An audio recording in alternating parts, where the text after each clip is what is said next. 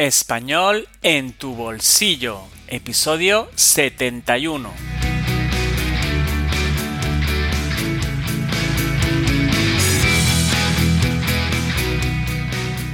Hola, querido, querida oyente. Bienvenido o bienvenida a Español en tu bolsillo, de Profe de Flele, un podcast quincenal dirigido a estudiantes de español de a partir del nivel intermedio que quieren aprender y mejorar su español. Me llamo Fabi y soy profesor de español online. ¿Quieres mejorar tu español? Yo te puedo ayudar con clases privadas, también clases grupales de español general, así como de conversación. Solo tienes que entrar en mi página web www.profedeflele.es para ver los cursos disponibles. Suscríbete a mi newsletter y llévate gratis mi ebook interactivo 100 expresiones coloquiales en español. Tienes el enlace en la descripción del episodio. Bueno, vamos al episodio de hoy. En el episodio de hoy hablo con Jimena, profesora de español de México, y vamos a hablar de México. ¿Estás preparado o preparada? Pues vamos allá. Hola, Julieta. Hola. Hola, Fabi. ¿Cómo vas? Muy bien, ¿y tú? Bien, muy bien. Muchas gracias por aceptar mi invitación y bienvenida a mi podcast. No, gracias a ti. Un placer estar acá. Gracias. El placer es mío. Em, Julieta, por favor, preséntate. Bueno, em, yo soy profe de español, em, me especializo en español para el trabajo, español eh, para profesionales y soy también traductora jurídica, así que bueno, eso es eh, más que nada mi, mi, profesión y lo que me gusta. yo ahora eh, estoy en Génova, en Italia, Em, vivo acá desde el 2019, em, pero bueno, antes de eso estuve viajando un poco. Em, bueno, yo obviamente soy argentina, soy de Avellaneda, a media hora de, la capital de Buenos Aires. Y bueno, y ahora ya estoy establecidísima aquí en, en Génova. Muy bien. ¿Y de qué nos quieres hablar? Bueno, hoy les voy a hablar de una de las em, crisis económicas eh, más fuertes, más grandes de la historia moderna, digamos, de, la Argentina. Em, y se llamó El Corralito. El Corralito. Fabi, tengo una pregunta que me vino ahora. En, en España, si yo te digo corral o corralito, ¿qué te viene en mente? Pues me viene en mente animales como, como animales en una granja, ¿no? Eh, o antiguamente las casas tenían corrales, eran como espacios abiertos, ¿no? Al lado de la casa, donde, donde tenían animales como gallinas, pollos, etcétera, y los tenían ahí para, para el consumo propio. Tal cual. Bueno, para nosotros también, justamente con la tradición agroexportadora que tiene la Argentina, eh, no es extraño que hayamos adoptado este término, ¿no? Solo que en este caso, em, lo que quedó dentro del corral, ¿no? Dentro de estos límites, em, sin, sin acceso a ello, eran eh, los dólares. Los dólares y los ahorros en general de los argentinos. Así que ahora vamos a ver qué pasó ahí. Muy bien, sí, vamos a primero contextualizar un poco, hablar sobre la, Argentina y su economía. Sí. Bueno, la Argentina, eh, como te decía, nosotros somos más que nada exportadores, ya sea mm, en, lo que es ganadería, eh, con, bueno, el 10% de todas las exportaciones son ganadería, eh, tenemos luego, bueno, mm, producimos soja, girasol, biodiesel. Eh, luego, junto con Brasil, somos la, segunda economía de, de, Sudamérica. Y mm, bueno, un dato curioso, nada, que también siempre hay junto con Brasil, eh, somos los únicos dos países dentro del G20. Eh, habrá que ver por cuánto, si seguimos así. Pero bueno. Eh, luego, mm, nada, del turismo también hay, bueno, sabes que están los Andes, las cataratas, el glaciar Perito Moreno, bueno, hay de todo un poco. Hay para elegir. somos del país que está más al sur del continente americano. Em, y bueno, y allí estamos. Bien. Y, bueno, vamos ahora ya introducirnos en, el corralito. Sí, bueno, eh, sí, mira, eh, una característica de la Argentina eh, que no he dicho antes, claro, es la moneda, por las dudas. En Argentina la moneda es el peso argentino. pero hay otra moneda que es el dólar, que tiene una relevancia muy grande para, para nosotros. Esto, bueno, es histórico. La verdad es que muchos de nosotros quisiéramos depender un poco menos del dólar, pero em, lo que sucede es que un modo de, ahorrar que tenemos ya a nivel cultural muy instalado es eh, comprar moneda extranjera, comprar dólares, porque em, en nuestra concepción decimos, bueno, esto, o sea, la moneda, el dólar, la moneda extranjera, eh, es mucho más estable. Yo compro el dólar y sé que estoy tranquilo. Ok, bueno, perfecto. Lo que sucedía es que esto primero vamos a ubicarnos en, en los años 2000-2001, por ahí. Entonces, ¿qué es lo que sucedió? Por un lado, eh, veníamos en un momento crítico, ¿no? Con crisis política y también económica.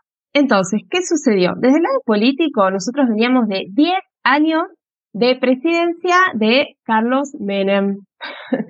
bueno, claro, llegan las elecciones y em, se ve que el, el pueblo quería un, cambio. Entonces, em, gana por un 40, con un 48% aproximadamente, una alianza de un partido, estaba liderada por un partido radical con Fernando de la Rúa. Ok, entonces, em, lo que sucede es que esto fue en 1999, ¿no?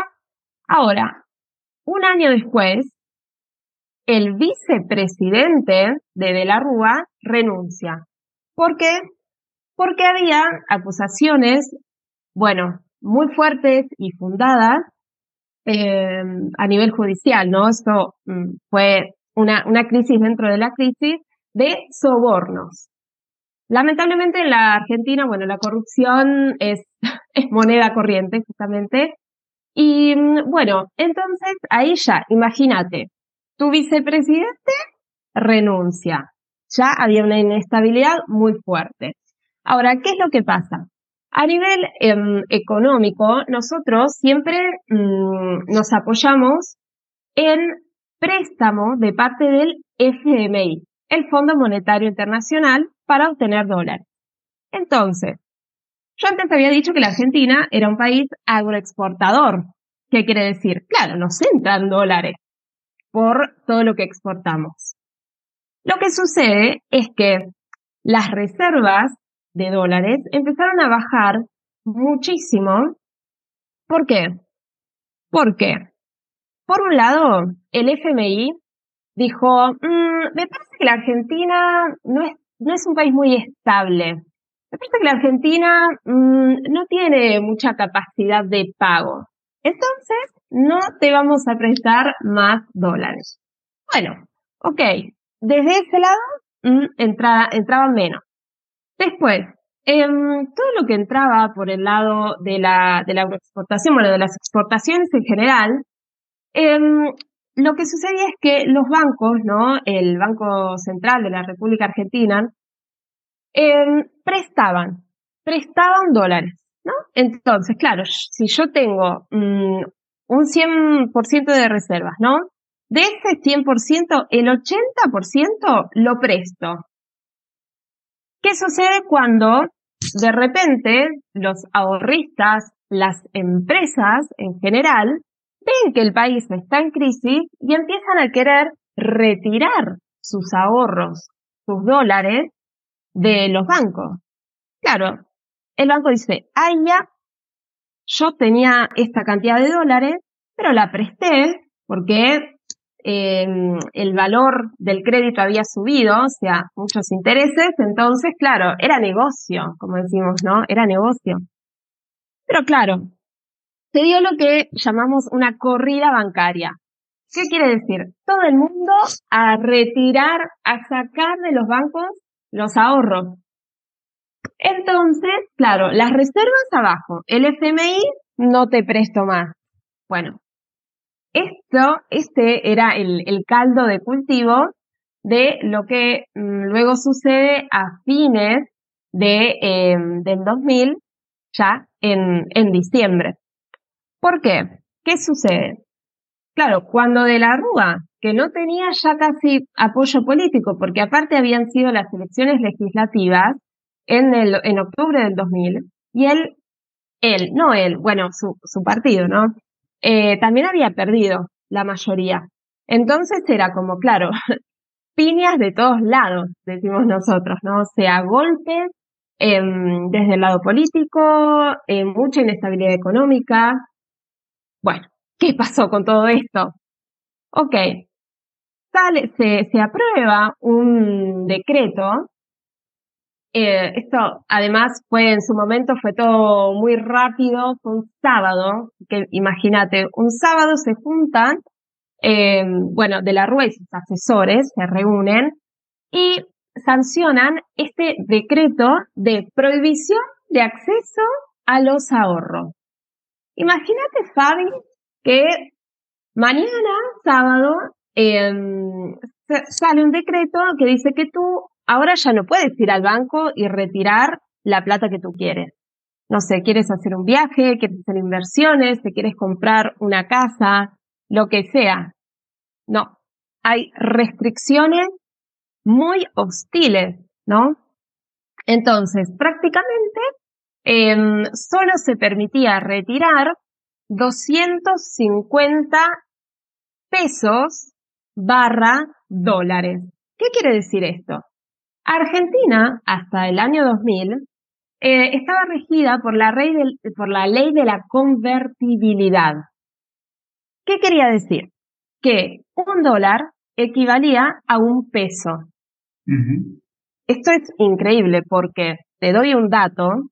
Al día de hoy, oficialmente, em, un dólar equivale como a 250 mm, pesos más o menos. No sé si, estoy actualizado o ya es más. ¿No? Entonces, hasta el 2000, con la ley de convertibilidad, era un dólar, un euro. Imagínate eh, cuánto era fatigoso para un país como Argentina mantener a ese nivel su moneda. Bueno, entonces, ¿qué sucede? Em, durante, o sea, estábamos, perdón, estábamos en diciembre del 2000. Bueno, ante la aprobación de este decreto, ¿qué sucede? A nivel social hubo una crisis tremenda porque la gente empezó a manifestarse en las plazas, eh, surgió lo que se llamó los cacerolazos, la gente salía a la calle con las cacerolas, pa, pa, pa, a golpear, a hacerse sentir, a hacerse escuchar, porque, claro, estábamos al borde de la inconstitucionalidad. ¿Por qué? Claro, porque nuestros ahorros son nuestra propiedad. Entonces, claro, ¿cómo que yo no puedo presentarme al banco o ir al cajero y retirar mi dinero? Acá está, bueno, es la clave de la crisis y por qué lo llamaron el corralito. Claro, porque estaba eh, encerrado y nadie tenía acceso, excepto los bancos, Em, a estas reservas. Em, bueno, hasta aquí estamos en plena ebullición. Entonces, ¿qué sucede? Em, el, el, presidente en ese momento, ante todas estas manifestaciones y represión también, porque imagínate que aquí iban a la Casa Rosada, al Congreso, eh, había manifestaciones en todas las capitales de las provincias. Tú sabes que Argentina es un país gigante, un país muy grande, y bueno, em, no, no es muy común que haya manifestaciones en, en todos los rincones de la Argentina. Em, pero bueno, esta vez eh, eh, era necesario. Entonces, em, se decreta el estado de sitio. Allí en España se llama así también, ¿no? Sí. Estado de sitio. Bien. Entonces, claro, en paralelo a todo esta, bueno, aparte del país en recesión, ¿no? Toda la parte económica muy frágil, la parte política súper inestable, ¿qué pasa a nivel social? Bueno, saqueo. Los supermercados, bueno, llegaba la gente, rompía todo, entraba, se robaba las cosas. Uno, bueno, uno podría decir se robaba, otros lo veían como que, claro, eh, ante la indignación, la impotencia, claro, el pueblo reacciona, ¿no? Eh, obviamente uno diría, bueno, una cosa no justifica la otra, ¿no? Pero bueno, esto fue, fue así. Y bueno, em, llega un punto en que el, ante todas estas manifestaciones, esto se sale un poco de las manos y em, en diciembre, eh, creo que esto fue a mitad más o menos de diciembre eh, del 2000, hay una represión tan grande que fallecen 39 personas. Entonces, aquí ya ves como uno dice, bueno, pero ¿qué fue una crisis política, económica, social? Fue todo. Fue, fue todo, lamentablemente. Eh, veían, pero la caballería propiamente, eh, balas de goma, eh, balas normales, eh, fue mucha agitación, bueno, un periodo de agitación social tremendo. Y esto desemboca en algo que ahora parece tragicómico, ¿no? Pensarlo, pero el presidente de la Rúa termina escapando de la Casa Rosada con un helicóptero. Mm. Al mismo tiempo que en la plaza, en, sí, en, la, en, en las inmediaciones de la Casa Rosada, perdón, mm, del, eh, del Congreso, o sea, con el epicentro en Buenos Aires, ¿no? Estaban justamente reprimiendo a los manifestantes. Y recordemos que habían decretado además el estado de sitio. Entonces, bueno, imagínate que, que el presidente escape por el techo como con un helicóptero. Fue terrible, fue terrible y bueno, como consecuencia, eh, ya a nivel monetario, claro, a la gente solo le permitían retirar 250, por esto, por eso te decía pesos barra dólares, porque hasta ese momento valían lo mismo, em, por semana. Bueno, em, esto a, este punto, ¿no? como en Argentina solo el 1% de eh, las transacciones se realizaban con tarjeta, eh, fue un golpe terrible que solo podamos retirar, que solo pudiéramos retirar em, billetes, bueno, solo hasta 250 mm, pesos o, o dólares por semana. Entonces, claro, ¿qué sucede? Se decide emitir una moneda alternativa. Una moneda alternativa que se llamaba Patacón. Estaban tan bajas las reservas y no se podía seguir emitiendo que entonces el gobierno dice, bueno, emitimos patacones. El, el patacón era una moneda inventada, pero que se aceptaba como medio de pago. Entonces. ¿Qué valor tenía? Eh, equivalía a un peso. Entonces, si algo costaba 20 pesos, tú podías pagar con 20 patacones. Entonces, claro, ¿cómo, cómo entran los patacones en circulación? Bueno, los jubilados empezaban a cobrar en patacones, eh, los empleados, sea el sistema privado que público, bueno, cobraban en patacones, parte en pesos, y bueno, y así empieza a circular esta moneda. Por otro lado, volvemos a la parte política, habíamos quedado en que eh, de la Rúa se había ido, había desaparecido. Huyó, completamente. Exacto. Entonces, ¿qué pasa? ¿Qué, ¿Quién nos gobierna? Bueno, a este punto em, entra en juego el Congreso. El Congreso dice, bueno, vamos a mm, poner, vamos a elegir, vamos a designar un presidente em, temporario.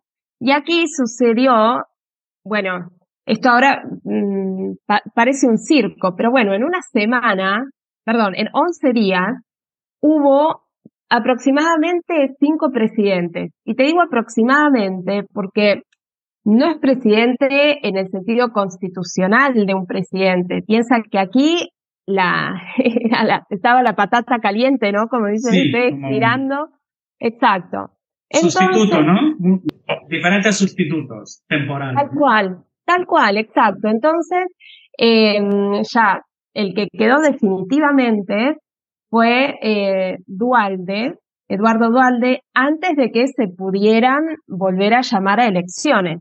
Ya más adelante, cuando se llama elecciones en el 2003, porque había sido en el 99 las elecciones que, eh, bueno, había ganado eh, la alianza. Luego, mm, constitucionalmente había que esperar cuatro años para las nuevas elecciones. En el medio, bueno, em, el que más duró, digamos, fue Eduardo Dualde, y, y luego en el 2003, en las elecciones, bueno, eh, venció Kirchner, eh, Néstor Kirchner, eh, aunque, bueno, Menem se había vuelto a postular, pero bueno, terminó venciendo Kirchner. Ahora bien, Argentina fue declarada en default, el famoso default, o sea, esta cesación de pagos, porque claro, ¿cómo, cómo podíamos manejar la situación, no? Entonces, em, entró en juego otra cosa. Fíjate lo que tuvo que hacer la gente para lograr em, eh, llevar adelante la, vida cotidiana, ¿eh? porque aquí no estamos hablando, uy, de los ahorristas que tenían dólares y dólares, estamos hablando de, la gente normal. Se volvió un poco al trueque. ¿eh? Fíjate cómo habíamos vuelto al pasado cuando decíamos, bueno, yo necesito un kilo de sal, te lo, mm, tengo, tengo verduras, te puedo dar verduras, tú me das, bueno, así. Así que bueno, eh, esa era la situación, hubo mucha agitación social durante y después de esto, porque la gente decía, bueno, ok, mm, ¿cómo vamos a resolver esto? ¿No? Porque uno dice, bueno, me prohíbe acceder a mis ahorros. Ok, ¿para siempre? Bueno, a este punto, em, quienes pudieron presentaron a través de abogados, bueno, y ahí procesos, innumerables procesos judiciales, em, presentaron amparo, recursos de amparo, para que les devolvieran su dinero. Claro, el problema es que a nivel judicial, como no estaba claro si esto, si, si ese decreto era constitucional o inconstitucional, entonces mm, esto se, se prolongó. se bloqueó, ¿no? Sí, sí, sí. Eh, apelaciones y demás. Y la verdad es que fue muy triste porque la mayoría de la gente no, no logró recuperar sus ahorros. Mm. Y a muchos em, les que tenían dólares, ¿no? Depositados, les devolvieron pesos. ¿Cuál era el problema de esto? Ya perdió todo el valor. Exactamente, exactamente. La ley de convertibilidad, que, bueno, había sido instaurada por eh, Domingo Cavallo, bueno, un ministerio de, Economía eh, argentino, eh, claro, cayó en el gobierno de Duarte y el valor del dólar empezó a depender de la demanda. Bueno, aquí ya em, ya los primeros meses después de que fuera ya declarado presidente interino Dualde, eh, estamos hablando ya entre el 2001 y el 2003, ya el peso, perdón, el dólar empezó a valer 3 pesos. Entonces, claro, mis ahorros, o los ahorros en general, pasaron a valer un, un tercio de lo que valían. Eh, entonces, bueno, ya tenemos, bueno, casos, eh, el caso de una periodista argentina que bueno, ahora no me acuerdo el nombre, sinceramente, pero bueno, esto, o sea, es un caso ejemplo, ¿no?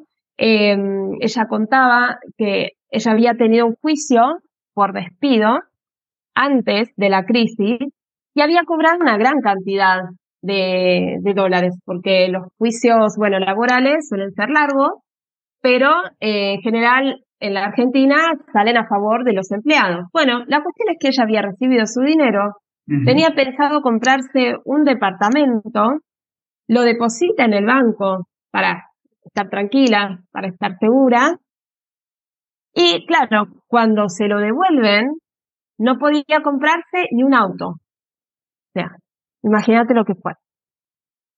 Em, bueno, imagínate que luego de todo esto, em, se implementaron algunos, bueno, un poco un, marco legal como para decir, bueno, que no vuelva a suceder.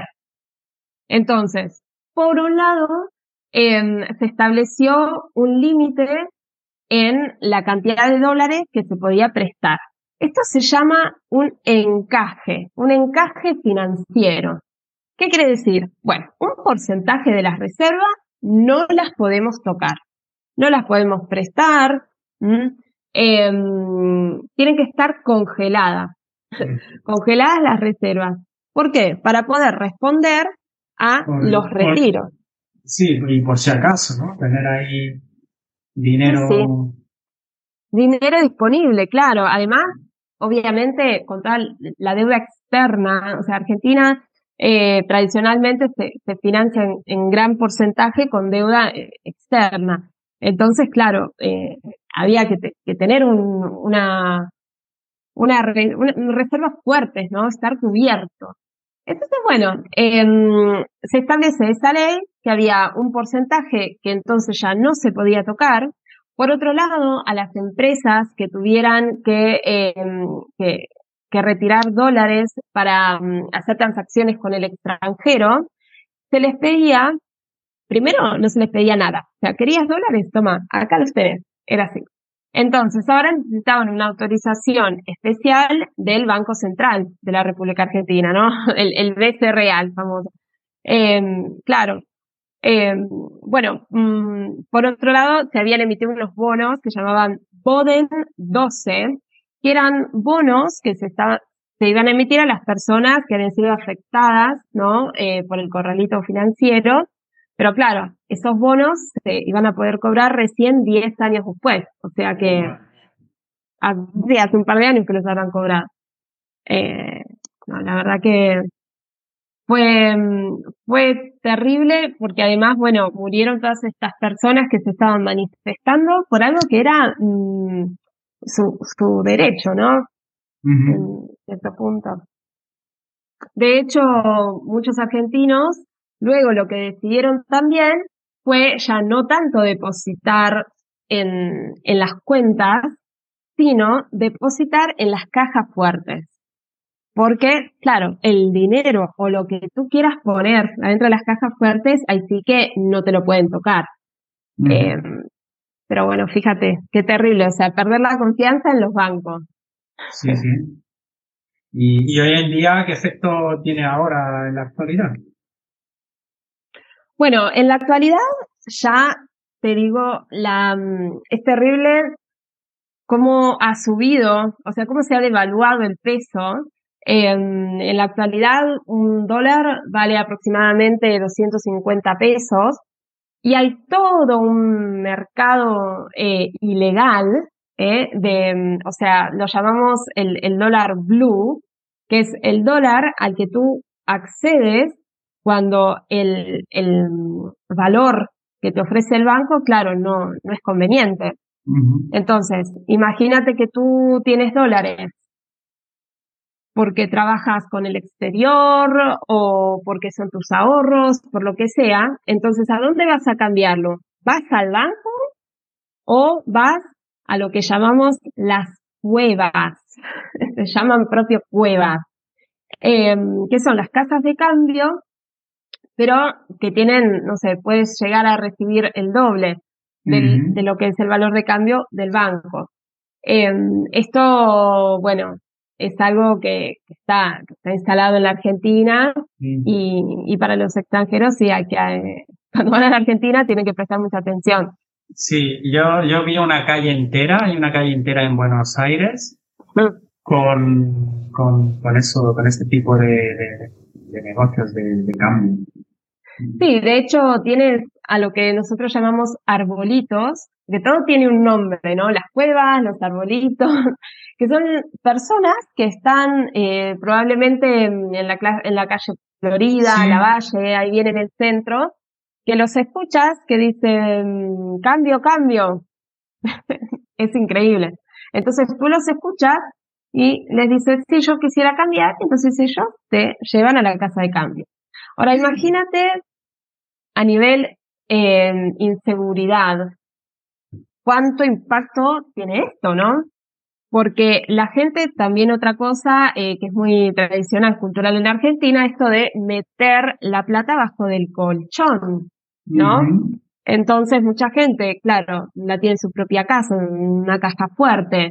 Eh, y esto, bueno, ha tenido sus, repercusiones también, porque luego eh, están las entraderas, ¿eh? Eh, sí a los bancos, pero también a las casas de, no sé, familias mm, que se percibe como adineradas, ¿no? Entonces, bueno, a nivel, sí, a nivel social, la verdad que mucha, fue muy triste. Fue Entradera te refieres a entrar a robar a la casa, ¿no?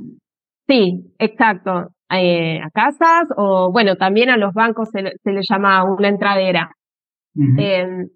Pero sí, sí, eh, aquí lo que también fue mm, terrible fue esto de que eh, ya el dólar, mm, ya el peso no pudiera más valer un dólar.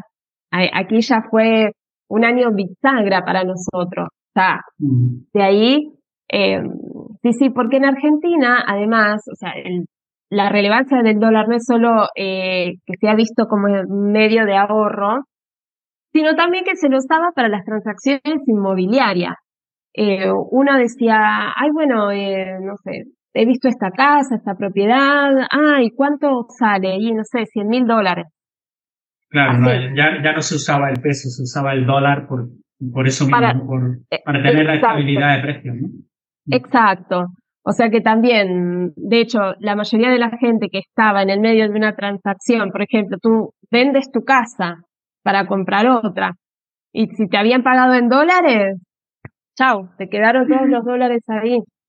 Eh, y en el 2016 recién se terminó de, de, cerrar todos los procesos judiciales y se, se decidió que había sido constitucional. Piensa tú. Ah, que sí.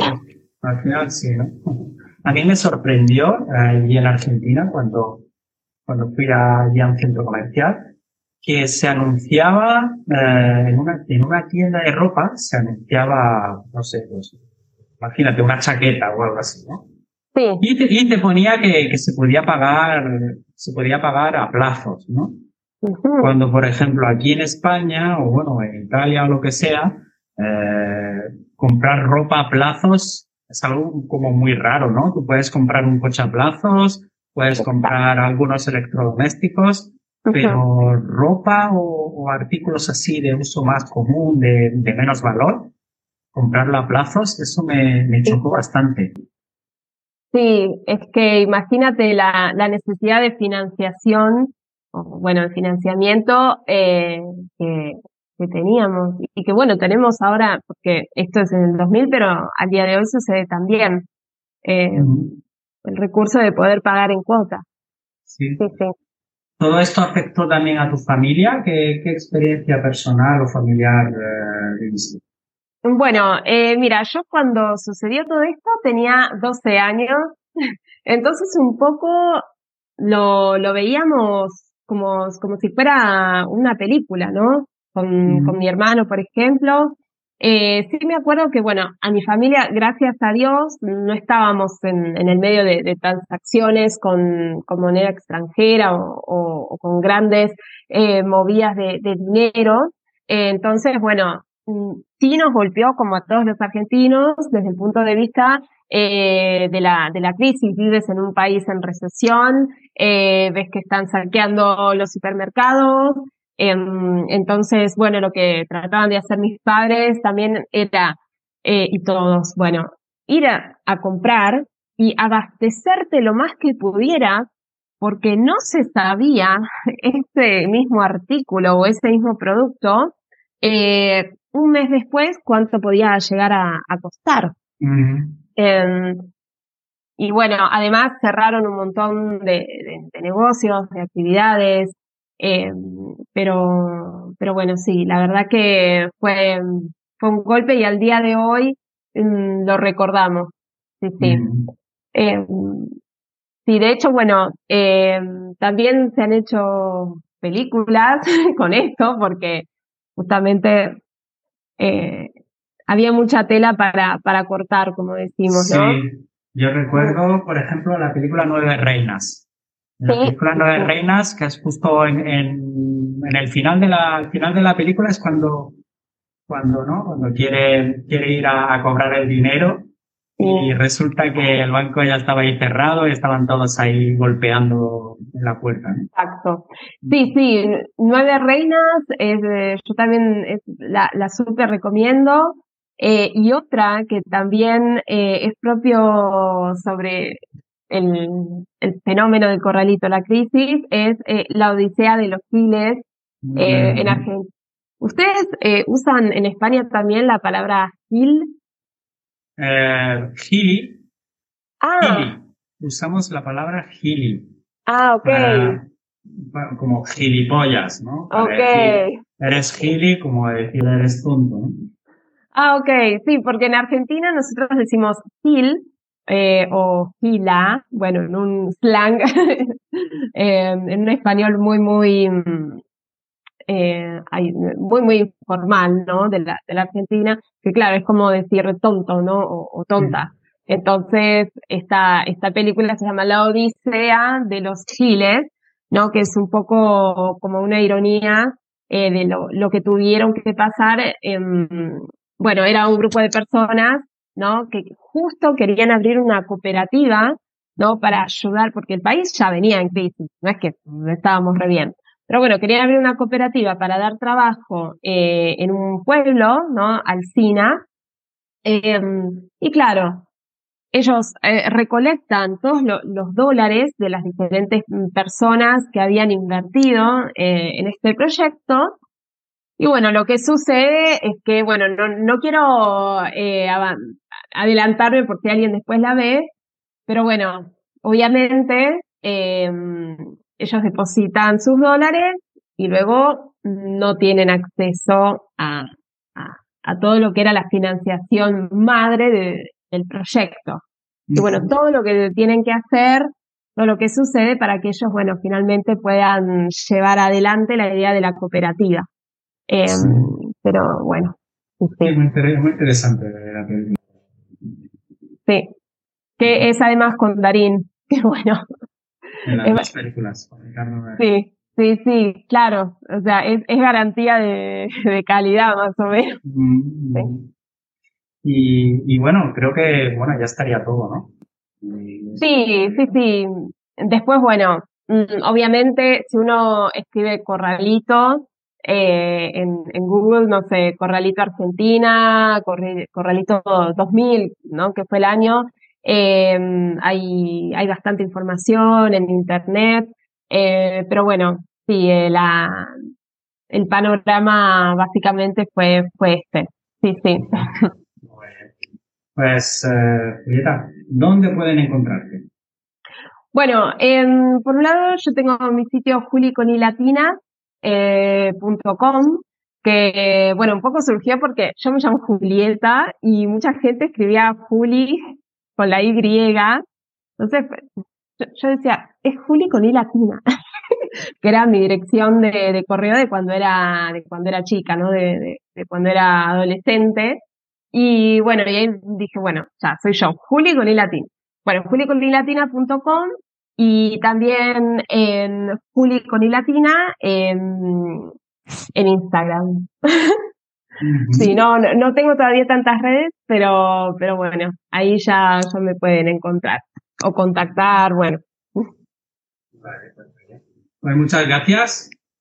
Bueno, gracias tanta, a ti. Tanta información. Eh, he aprendido mucho. Y, nada, espero verte pronto. Bueno. cuando, quieras colaborar otra vez en otro episodio para hablar de otro tema de Argentina, eres bienvenido. Bueno, muchas gracias Fabi, este, gracias por invitarme y bueno, un placer. Estamos en contacto. Un placer también. Adiós. Gracias. Chao, chao. Bueno, eso es todo. ¿Qué te ha parecido el episodio? Déjame un comentario. Si deseas ponerte en contacto conmigo, escríbeme un email a profedeflele.gmail.com. Si te ha gustado el episodio, déjame 5 estrellitas en iTunes y en Spotify. Compártelo y suscríbete a este canal para no perderte ninguna publicación. También puedes suscribirte a mi canal de YouTube y seguirme en Instagram y TikTok. En todos mis canales y redes sociales soy Profe de Flele. Esto ha sido todo. Espero que pases una muy buena semana. Muchas gracias por tu atención y nos vemos pronto. Adiós.